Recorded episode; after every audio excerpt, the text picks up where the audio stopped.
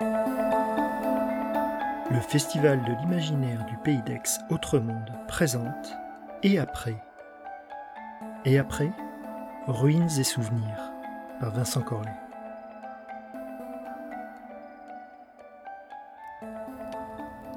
Nous sommes réunis autour du feu pour la veiller.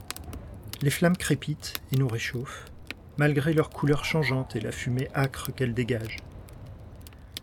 Le vieux a essayé de m'expliquer que c'est parce qu'on brûle des choses différentes et qu'il vaut mieux ne pas respirer trop près du feu. La récolte dans les ruines autour de nous n'a pas été très intéressante. Demain nous repartirons vers le sud. Les éclaireurs ont signalé une autre ville fantôme à quelques dizaines de kilomètres. En attendant, on se repose, ici, au milieu des immeubles morts. Le vieux marmonne encore, pourvu qu'il ne se lance pas à nouveau dans une de ces histoires du monde d'avant. C'est barbant. Je farfouille dans ma besace, voir s'il me reste quelque chose à grignoter.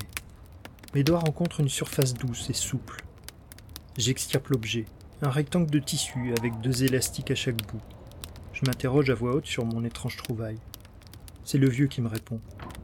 C'est un masque. Et le voilà reparti à parler du monde d'avant. Un jour, j'espère, on finira par le manger.